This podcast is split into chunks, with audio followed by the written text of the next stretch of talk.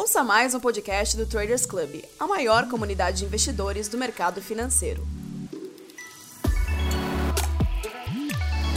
Olá, seja muito bem-vindo a mais um TC Gestor. Eu sou Paula Barra, editora da TC Mover, e hoje como convidado Marcelo Gilfrida, CEO da Guard Asset. Marcelo, muito obrigada pela entrevista. Obrigado pelo convite, é um prazer estar com você hoje. Bom, a ideia é a gente falar sobre como que você está vendo o mercado, né, oportunidades nesse segundo semestre, desafios que a gente tem pela frente.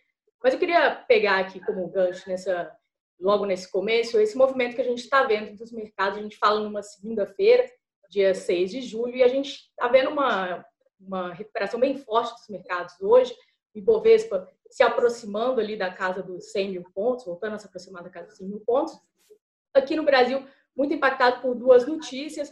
Uma vinda da China, que falou que é importante é, impulsionar o mercado de alta por lá, e outra aqui no Brasil, depois de falas do ministro Paulo Guedes sobre privatização de quatro empresas em até três meses. Queria que você comentasse como você está vendo essa recuperação dos mercados.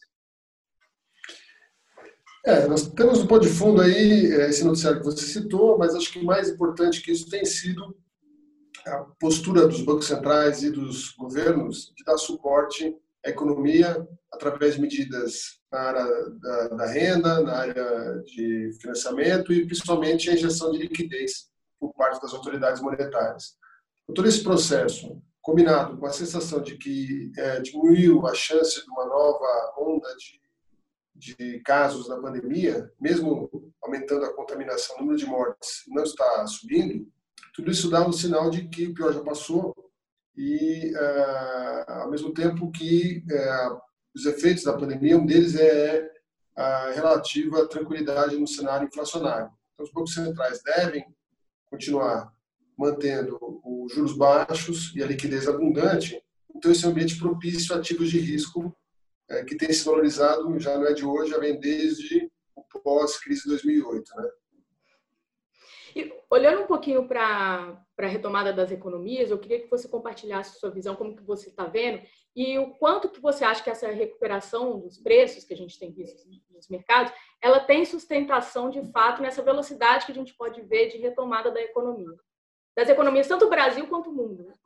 Eu acho que o Brasil acabou se tornando um, uma, um contra-exemplo de toda essa é, recuperação, né? porque apesar de tudo, apesar da nossa bolsa já ter voltado, ela ainda está longe do patamar que ela atingiu é, antes da pandemia. É claro que o Brasil também mostrou é, várias fragilidades. Né? A gente tinha economia que tinha é, um desemprego alto, uma dívida pública alta, e o crescimento ainda estava muito baixo. Estava no começo de uma trajetória de aceleração do crescimento. Quando veio a pandemia, o Brasil acabou se tornando uma das economias mais atingidas. Né? Sem contar uma série de medidas um pouco atrapalhadas é, do governo, seja a nível federal, a nível estadual, que também dificultaram um pouco o combate à própria pandemia. Então, eu acho que o Brasil está longe de ser um caso assim de supervalorização.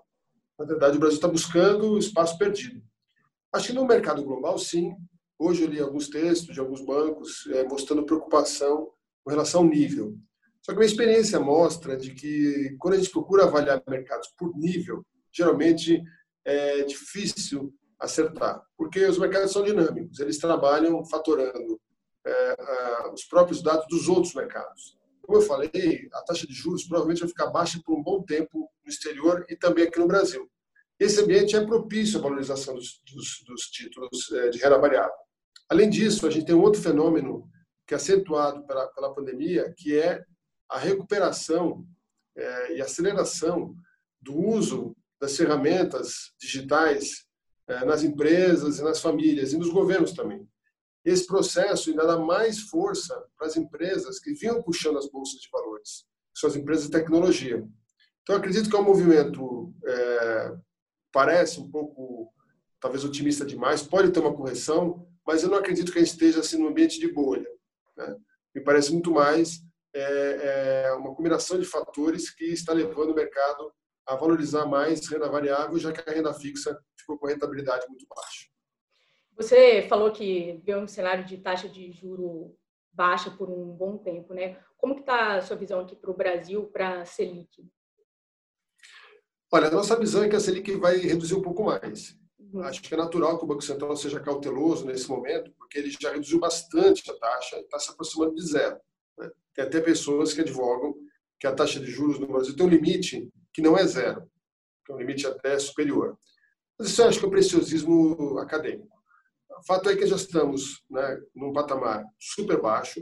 O Banco Central tem um espaço limitado para continuar fazendo cortes. Eu acho que ele vai fazer mais alguns cortes pequenos, talvez dois ou três cortes de 0,25, levando a taxa aí para o patamar de 1,5, que é a nossa visão. E essa taxa deve permanecer baixa por um bom tempo, porque mesmo com todos esses cortes, a inflação projetada para o ano que vem ainda está abaixo da meta.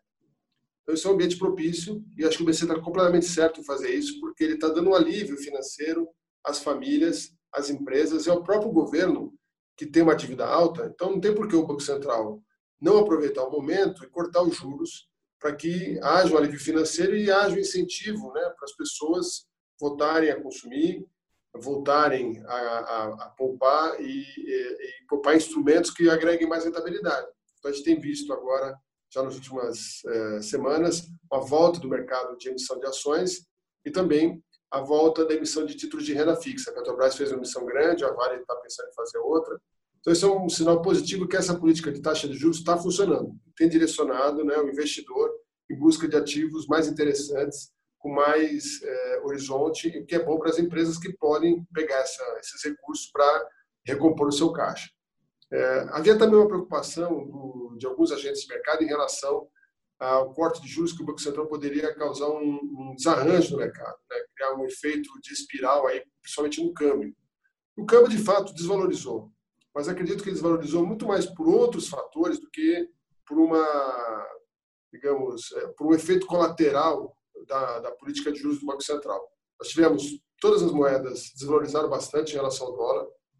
Nós tivemos, como eu falei, toda essa, a, digamos, o efeito da pandemia na economia brasileira, que foi um efeito muito forte, e inclusive tem efeitos que vão se verificar no longo prazo pela questão fiscal. Então, a economia brasileira foi fragilizada. Né? E um ditado que nós usamos no mercado é: país fraco, moeda fraca. Então, o, real não, não estava muito errado. Talvez ele ficou um, pouquinho exagerado quando ele tocou lá os seis. Não parecia haver fundamento para que ele atingisse esse patamar. Ele voltou, chegou até ficar abaixo de 5 por um breve período, agora está oscilando nessa faixa de 5 a 5,50, que eu acho que é um patamar relativamente adequado, tendo em vista é, todos os fatores que influenciam na taxa de câmbio. Agora, você comentou né, da, da, desvalorização, mas é a volatilidade que a gente viu nesse período muito alta, né? Quanto que isso atrapalha o ambiente de negócio? Atrapalha bastante. Esse é um problema que o Banco Central na nossa visão, está demorando um pouquinho demais para atingir. É, o real, acho que é uma das moedas, além de ser a que mais valorizou, é a moeda que tem é, uma volatilidade, como você falou, muito alta. E para o investidor isso é ruim, para o empresário é péssimo. Ele tem é, negócios para fechar, seja vendas, compra de insumos, outras empresas estão negociando participações é, de investidores estrangeiros. É muito difícil fazer um planejamento se você não sabe se a taxa de câmbio é 4,70 ou é 6. É uma oscilação que aconteceu em 30 dias e não é bem-vinda. Evidentemente, o Banco Central sempre é, se coloca como vai intervir no mercado para reduzir a volatilidade. Pois é, a volatilidade subiu, o Banco Central não está atuando.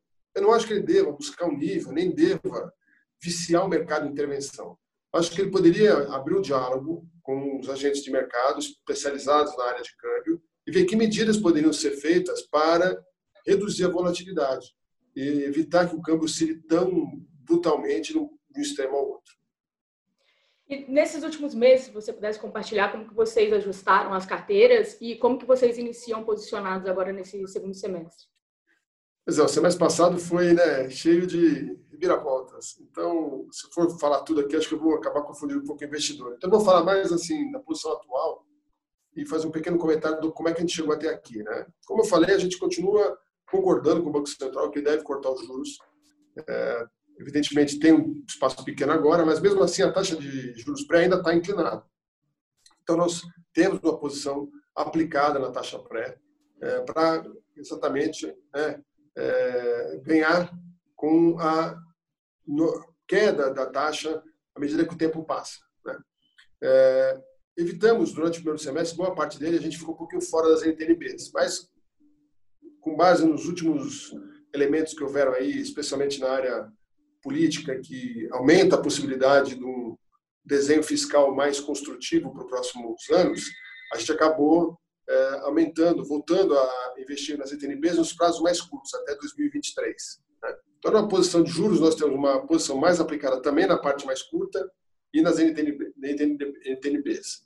No câmbio, a gente oscilou, ficou comprado uma parte do semestre, mas agora, mais no último, no último pedaço, no último final do mês passado, a gente abriu uma posição vendida, na medida que, o, como eu falei, o dólar bateu aquele patamar de 6, nos parecia exagerado, e de lá para cá a gente tem oscilado entre neutro e vendido, porque acreditamos que, é, medida que a situação vai ficando um pouquinho mais calma, o real já está num patamar interessante. Quer dizer, ele, quando ele toca mais para 50, a gente fica mais vendido, quando ele vem mais perto de 5, a gente zera a posição.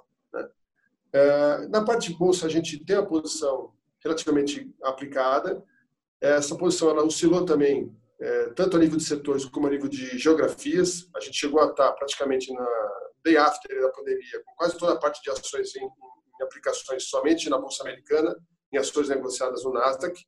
Mas como o Brasil acabou sendo muito penalizado, por efeito comparação, a gente achou interessante trazer de volta um pouco dos ganhos que a gente teve lá fora e investir de novo nas empresas brasileiras. Então, hoje, nosso portfólio ele fica meio a meio entre ações brasileiras e ações americanas, lá fora mais focado em tecnologia e aqui empresas que, na nossa opinião, estão excessivamente é, penalizadas, que têm um potencial de ganho acima do índice Bovespa.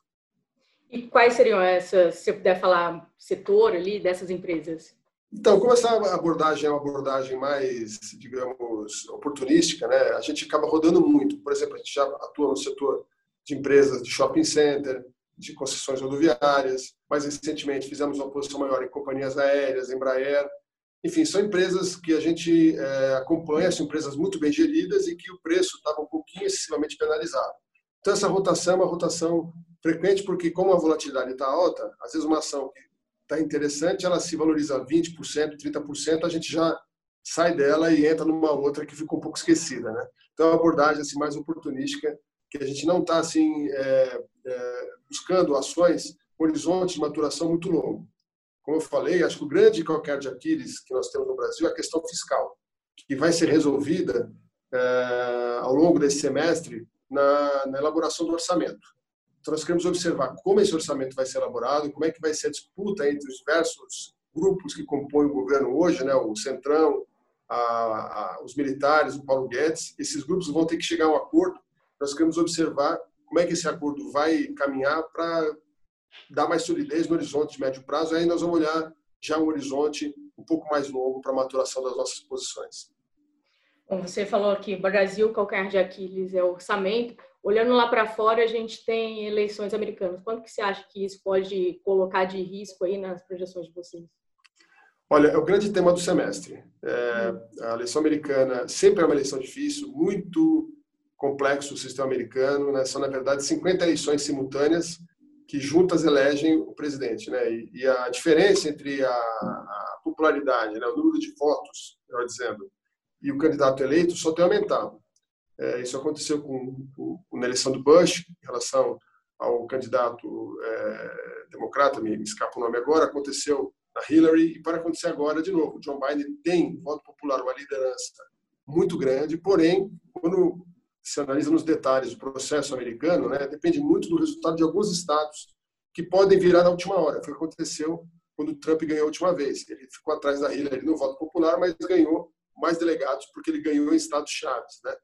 É, então, é, no momento, acho que tem um ligeiro favoritismo do John Biden, e mais importante do que só a vitória dele é também haver uma, o resultado do Senado, porque o Senado hoje é republicano e tem uma tendência ainda mais tênue de uma virada no Senado, que ele fica um Senado é, democrata. Esse Senado democrata, junto com o presidente democrata e uma, uma Câmara que já é democrata deve permanecer, vai dar para o Biden um comando, uma pilotagem muito mais harmônica se ele ganhar. Por outro lado, se o, se o, o Trump ganhar, é muito difícil que os republicanos percam o Senado, mas ele vai continuar tendo uma oposição na Câmara. Então, acreditamos que, se houver uma onda que leve as três né, instâncias do governo na mesma direção, seria positivo. Seja uma vitória do Trump com o Senado ainda republicano, ou uma vitória do Biden, uma virada no Senado também.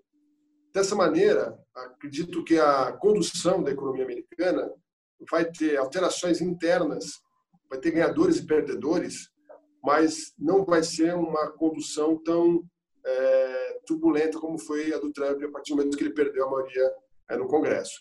É, então, nós acreditamos que o mais importante é monitorar é, a combinação de votos do presidente e para o Senado.